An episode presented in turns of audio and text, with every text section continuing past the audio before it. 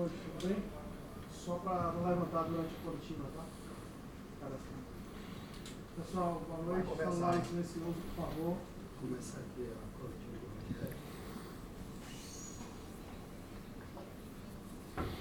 Alô, ok? Valdo, ok? Valdo? Boa noite, Rogério. Eu gostaria que você nos falasse aquilo que lhe agradou e aquilo que não te agradou nesse empate de hoje diante do Atlético Paranaense. Boa noite. Eu acho que o time fez um, fez um bom jogo, muito bom jogo. Acho que teve todas as oportunidades para sair vitorioso no dia de hoje. É, fez o gol que deu a vantagem, criou.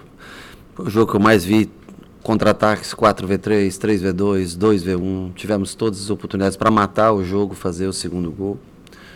É um time bem organizado, cedeu pouco espaço ao, ao Atlético, pouquíssimas oportunidades de gol ao Atlético e tomou um gol numa bola cruzada lá no alto na área de um jogador pequeno. Isso é a parte ruim que fica. E talvez que nós pudéssemos, sem, sem dúvida nenhuma, ter decidido o jogo antes, agora.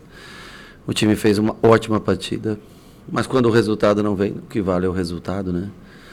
Aí ainda teve um lance bem polêmico no final, que o cara nem para ter capacidade de Alvar olhar, porque o cara está de braço aberto, a bola amortece no braço.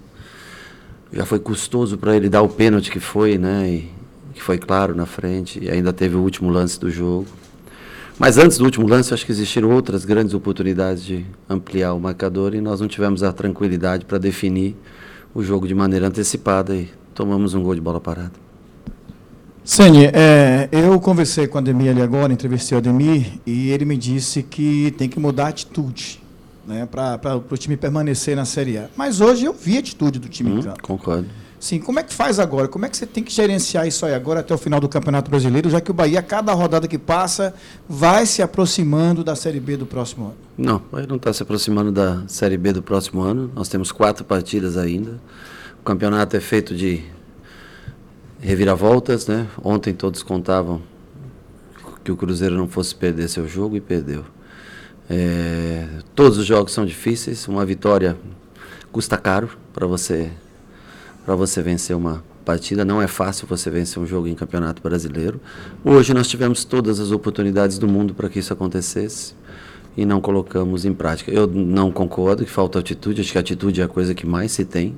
Falta, às vezes, um, um refino, um, um, um, um passe final. Eu acho que hoje foi o grande problema, foi o último passe, que muitas vezes não entrou, por uma sintonia fina que falta entre né, a decisão na hora correta, no espaço, tempo e espaço correto para acertar esse passe para a gente vencer o jogo. Mas a atitude do time jogou do começo ao fim, praticamente dono do jogo, é, contra um time que está em sétimo lugar no campeonato, mas veio aqui, cansamos de finalizar no gol, mas falta ainda uma melhor tomada de decisão no final. Eu acho que essa talvez seja decidir a melhor bola a se entregar para o companheiro para que a gente possa fazer os outros. Porque situações, eu juro, eu estava contando agora que eu estava assistindo antes de vir falar com vocês. Eu, no mínimo seis situações de superioridade numérica de contra-ataque. Seja 4 contra 3, seja 3 contra 2, e até mesmo teve um deles que foi um 2 contra 1. Um. Mas você tem que achar o momento exato para soltar essa bola para o companheiro estar em melhor posição. Isso nós não conseguimos encontrar. De resto, o que, que eu vou dizer para você? Quando a gente joga mal, eu venho aqui e digo para vocês, olha, não jogamos bem, fizemos um jogo abaixo. Às vezes ganhamos, às vezes perdemos com o jogo jogado abaixo. Agora hoje não, hoje nós somos superiores, jogamos bem, tivemos as melhores oportunidades, criamos tudo que podíamos criar, mas não conseguimos acertar a bola correta para para a finalização que fizesse o 2 a 0 e liquidasse o jogo. Rogério, boa noite. No seu primeiro jogo aqui em casa contra o Santos, você reclamou bastante dos lances de bola parada uhum. que é, causaram os gols do Santos. Hoje, mais uma vez, uhum. Bahia com o jogo ali com oportunidades, acabou falhando nas tomadas de decisão, mas acabou sofrendo mais um gol de bola parada com um jogador que tem cerca ali de 1,75, Canóbio, contra dois zagueiros altos como Canu e Vitor Hugo, que vem sendo muito questionados.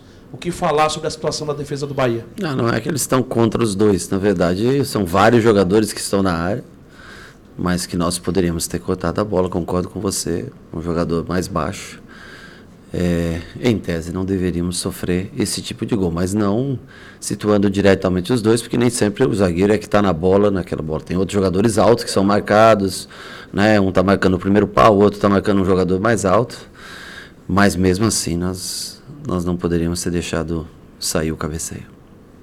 Boa noite, Rogério. É, você falou aí da situação dos contra-ataques, uhum. o Bahia com uma situação de vantagem. Mas o que é está acontecendo? Esse último passe é nervosismo, é uma situação de pressão ou em determinados momentos falta qualidade?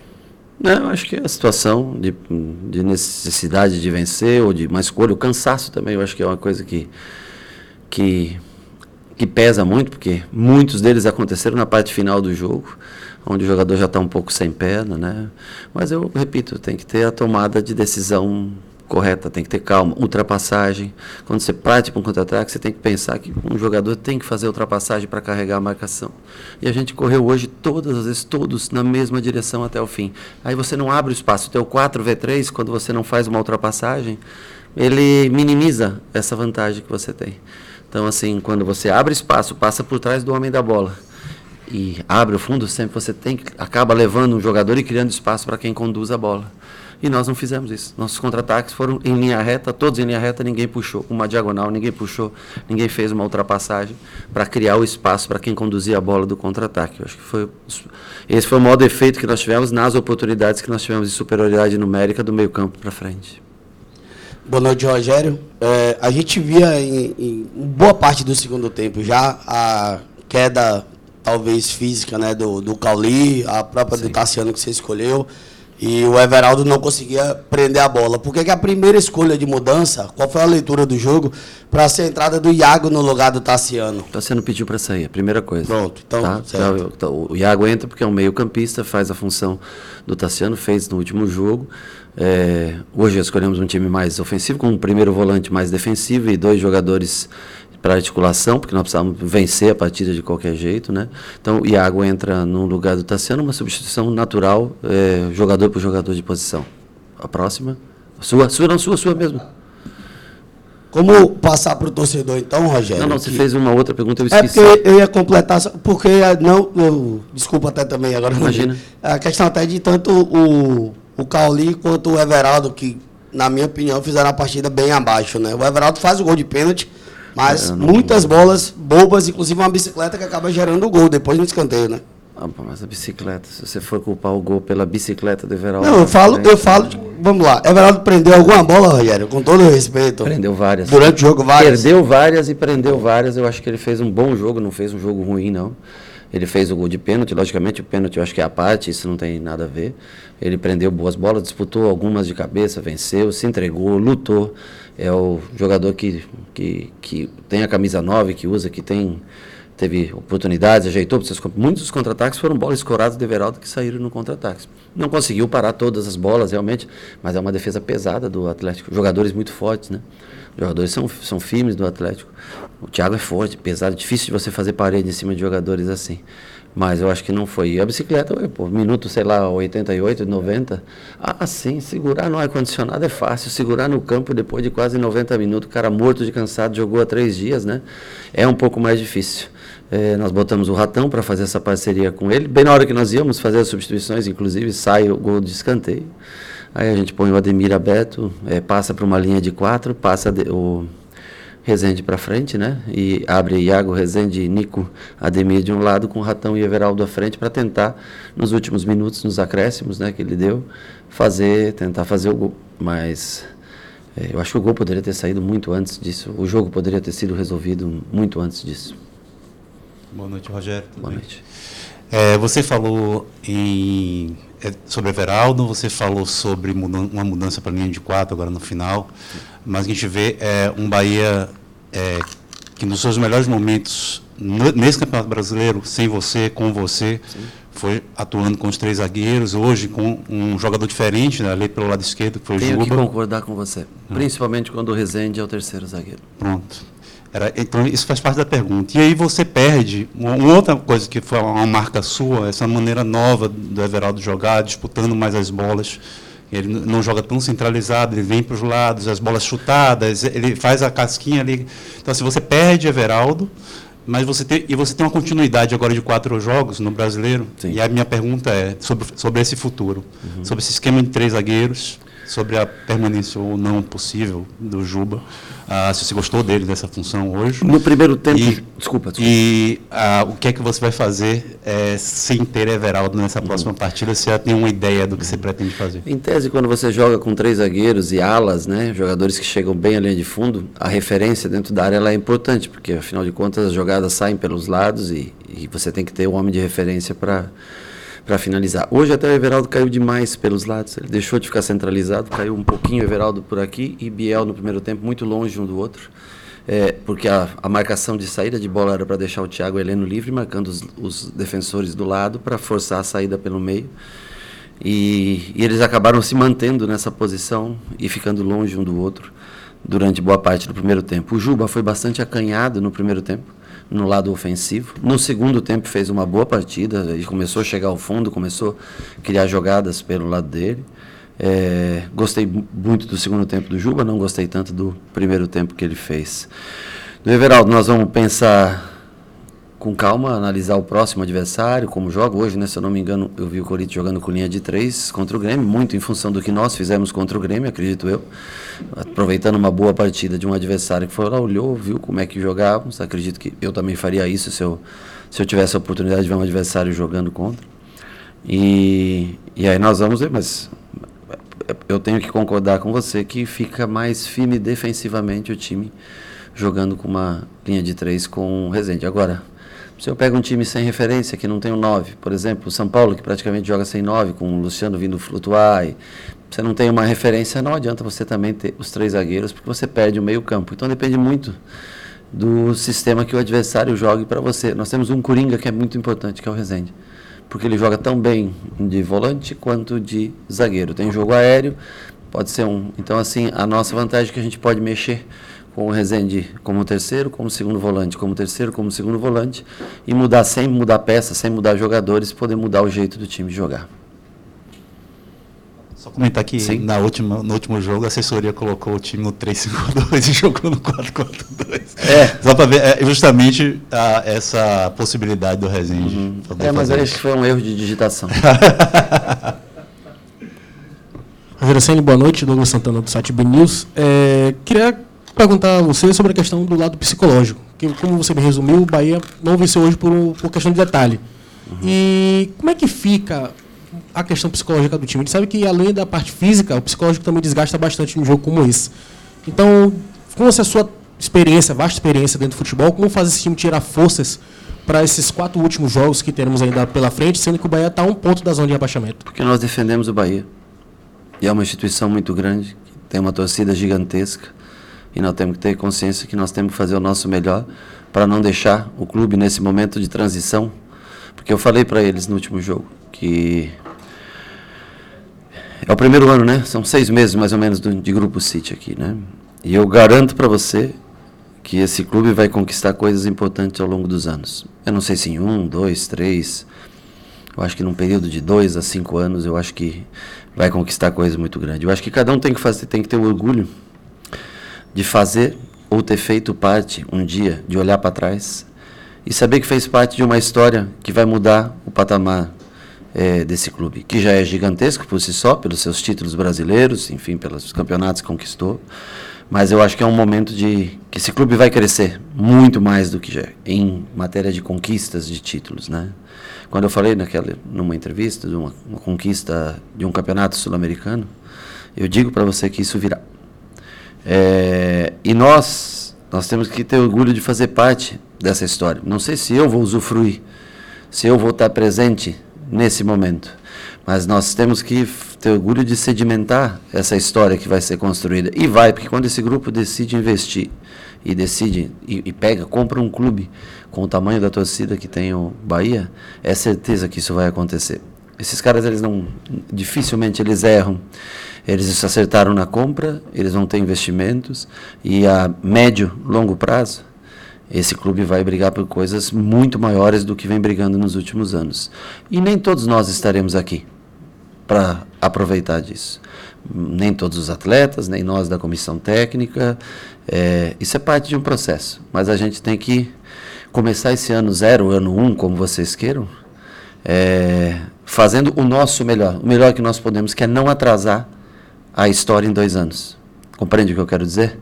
Não deixar com que o Bahia tenha que voltar a uma Série B para voltar em 2025 para uma Série A e aí começar a cumprir essa meta. Então cabe a nós, e, e nós temos ainda pontos para conquistar para isso. Ah, é fácil? Não, não é fácil. Mas nós temos que ter na nossa cabeça que nós somos parte disso nesse momento. Não são todos os atletas que estarão aqui no futuro.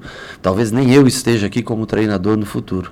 Mas eu acho que a gente vai poder olhar um dia para o Bahia e ver o que foi, o que se tornou o Bahia é, comparado aos seus últimos anos, ou essa, essa, essas últimas duas décadas, e ver quão grande o Bahia vai ficar a cada ano que passar.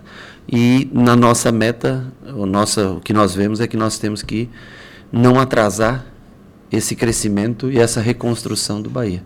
Por isso que nós temos que ter força psicológica, mental e saber que é necessário ficar na Série A do Campeonato Brasileiro. E nós temos que tirar força, não interessa se é contra o Corinthians lá fora, se é contra o São Paulo aqui.